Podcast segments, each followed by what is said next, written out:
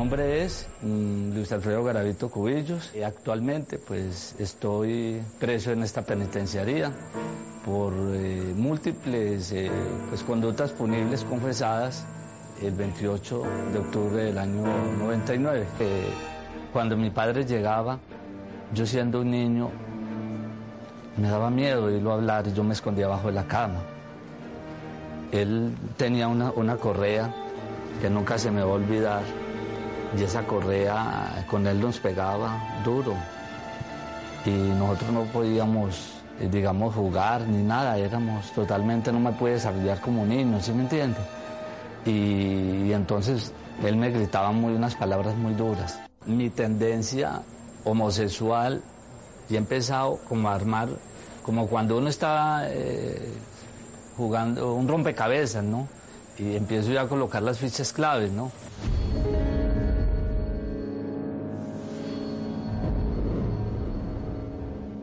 Sentía atracción por las mujeres, pero sentía más atracción hacia los hombres, ¿sí me entiendes? Porque yo veía a un joven, eh, una persona joven, de pronto, digamos, un, joven de 13, 14 años, y yo sentía inconscientemente, sin yo entender qué me pasaba, que ese niño a mí me gustaba y yo lo, yo lo acariciaba, ¿sí?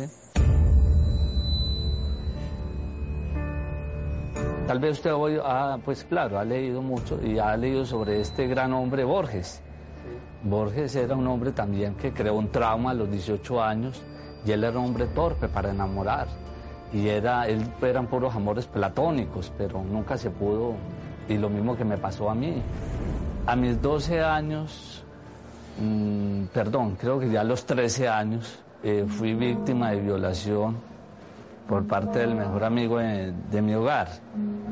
Un hombre muy religioso, con un, no sé, ¿no? Con, una persona que era, era el sacerdote del pueblo. Cuando yo mm, financeo, ¿no? A través de unos sicarios y mando a matar a esta persona, y ya perdí yo como que el control, ¿sí me entiende? Al año completico eh, aparecieron los homicidios con menores. Yo ya estaba inclinado hacia los libros de esoterismo en magia negra y había leído en esos días un libro de Adolfo Hitler y de pronto se me entró la obsesión. Una persona maltratada, fue una persona que, que en sus años de juventud su papá lo maltrató. Eso me llevó, ¿no es cierto?, como que me identificaba y que él también cuando leo yo que él a sus 15 años tuvo una relación homosexual y que él en el mismo colegio, él quería otro... Entonces como que yo me identificaba mucho con este personaje, ¿sí? Cuando yo en un libro de magia negra, que me ha traído de... Un señor de por allá me trajo, me, lo, me lo vendió, leo yo cómo se manejaba la tabla Ouija y empiezo yo a meterme en las profundidades del satanismo y yo vi en esa obsesión que tenía por poder y por dinero, que esa era como una opción muy buena. Y opté por vender el alma al diablo. Y resulta que al yo eh, hacer ese pacto, oigo una voz. En ese momento se corren las cortinas, se me para el pelo y entro en una psicosis y oí una voz que me decía que qué quería. Y yo le dije, quiero poder. Y dijo, ¿me quiere servir? Le dijo, quiero servirle a usted, le vendo mi alma al diablo. Y, y así fue que yo, en octubre del año 92, estando en la ciudad de Cali, siento que algo se me posesiona y oigo una voz que me indica que me fuera para Jamundí y cometo mi primer homicidio. Los científicos, los jueces, la justicia, el pueblo en general no lo van a entender, señor Pirri, porque ellos no van a comprender esto, ¿sí me entiende? Que yo viví y entonces va, a sonar es más bien a justificación y de pronto a que estoy manipulando. Yo no puedo ir a justificar ni sale la culpa a nadie, porque me tenía que devolver a mis primeros padres, Adán y Eva. Eh, yo sí eh, no lo tomo como un disfraz, ni lo tomo como una fachada, porque yo primero trabajé como brujo, ¿sí me entiendes? Y, y organicé una tal supuesta fundación. Yo, primeramente, señor Pirri, el objetivo mío era conseguir dinero, ¿sí me entiende? Porque me gustaba mucho el dinero y la mejor forma, yo vi que eso daba plata. La gente cae fácil en esas cosas, es muy crédula, es... Hay mucha gente que cree mucho en todo lo que son, los, digamos, los muertos, eh, que dicen que si pasan por debajo de una escalera, eh, que eso es mala suerte. Entonces, todas esas, todas esas situaciones son aprovechadas por, la persona que, tima, ¿no? Eh, por el timador, ¿sí me entiende? En ese caso, yo estaba timando a la gente para conseguir un lucro, pero eso es vender, vender digamos, digamos cosas que no existen, ¿sí me entiende? Intangibles, ¿sí me entiende? Vamos, yo llego a un sitio y nunca soy un extraño y, y, me, y yo llamo a un menor de edad y le ofrezco algo, ¿sí me entiende? Y hay cosas que empiezo yo a, ¿sí me entiende? A orquestar. ¿Cuáles son los sitios críticos donde una persona puede llegar y fácilmente llevarse un niño? Eh, subamos en muchos sitios, subamos eh, terminales, en la misma calle, en un centro comercial porque pues de mí se ha dicho que era que yo buscaba terminales, no, yo nunca busqué terminales, casualmente yo llegaba de un viaje, ¿sí?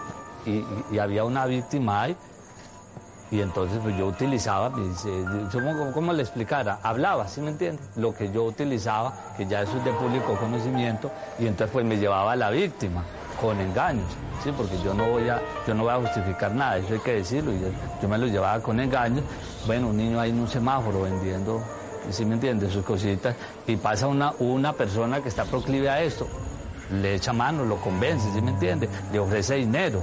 Es que el dinero es, es un medio para que pronto un niño, ¿sí me entiende? Bueno, él le capta, ¿sí me entiende? Y si la persona es convincente, pues se lleva el menor y hace lo que lo que va a hacer. Dice, ¿no? Que, que de, los, de las víctimas mías había niños que, que por ahí que, es que en un andén, que eran que gamines. No, no todas las víctimas, no, eran niños de, que, un estrato no tampoco paupérrimo, sino un extracto más o menos de, segunda o segunda categoría, clase 2 y niños que pues de pronto iban al colegio, de pronto niños que, que, los, de pronto por, porque les gusta trabajar. Honestamente, honestamente, yo no violé ninguna víctima, no me considero un violador. ¿Sí me Cometí los homicidios. Bueno, llámese como se llamen. Bueno, de lo que referente a las heridas que presentaron, porque casi en su mayoría fueron restos óseos que encontraron. Dentro de cada uno, ¿cómo van a examinarle, supongamos, 20, 30 restos de óseos? Que los encuentran sin carne ni nada y ya, pues a los, al año, a los dos años, y medicina legal, ¿cómo va a saber si fueron violados o no fueron violados? Fueron a un hueso, le van a examinar. Entonces, ahí no hay, ¿sí me entiende? Ahí no hay, ¿sí me entiende? No han encontrado muestras de semen tampoco. A golpearme, comenzó a morderme, me mordía todas las partes del cuerpo, del cuerpo me babía por todas partes.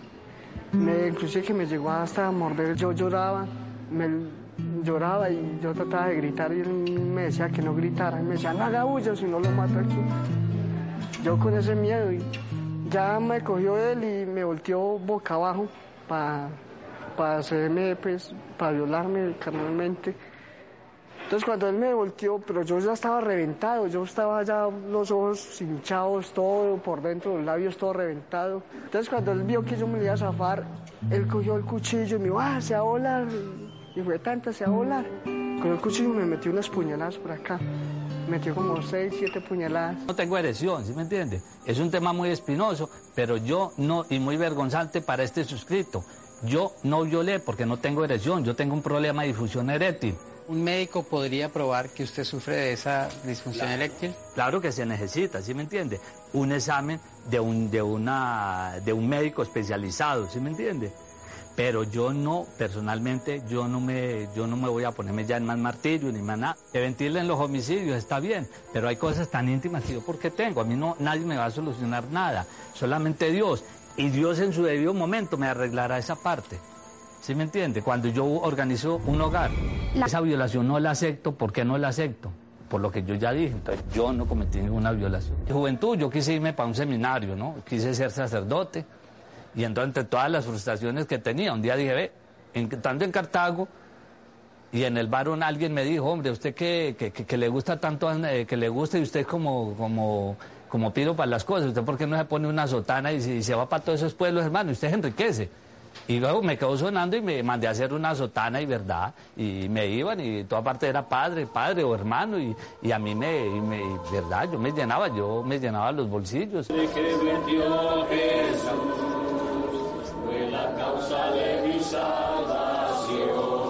Yo actualmente soy una persona muy distinta a la que cometió las diferentes conductas punibles que ya son de público conocimiento. En el nombre de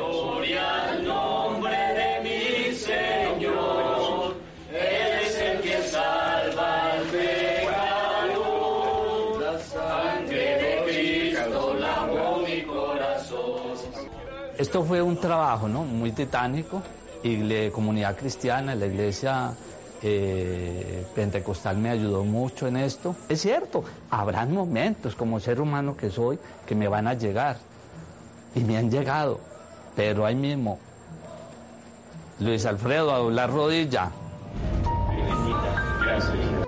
Le voy a leer dos párrafos del libro del doctor Robert B. Hare, la máxima autoridad en psiquiatría forense, sobre el comportamiento, los comportamientos psicopáticos en el hombre y usted me dice, ¿qué opina? No es raro que, por ejemplo, declaren haberse convertido al cristianismo para anotarse un punto de cara al comité que asigna las libertades, para aprovecharse de la comunidad creyente en la que se meten. Y ahora que se han aceptado las teorías sobre el ciclo del abuso, muchos psicópatas están prestos a declararse víctimas de una infancia terrible, aunque los hechos son muchas veces muy difíciles de comprobar. A lo mejor, mire, a lo mejor este, este honorable científico, el que escribió, ¿este es un doctor de dónde? De Estados Unidos. Bueno, yo sé que hay mucho porro, ¿sí me entiende? Pero si yo fuera lo contrario, también me criticaría. Ya tampoco pienso yo ya colaborar con más. Yo ya cerré, doblé la página, ya que pesar, ¿sí me entiende? Porque yo me interesaba que esos resticos se entregaran a las familias de las víctimas para que les dieran cristiana sepultura. Yo en este momento no, no. A mí pues eh, yo pienso hacer una negociación con una fundación, ¿sí me entiende? Si ellos están en capacidad y si ellos quieren meter la mano por esas familias de las víctimas, yo puedo empezar a dar datos, pero yo tendría que salir de aquí.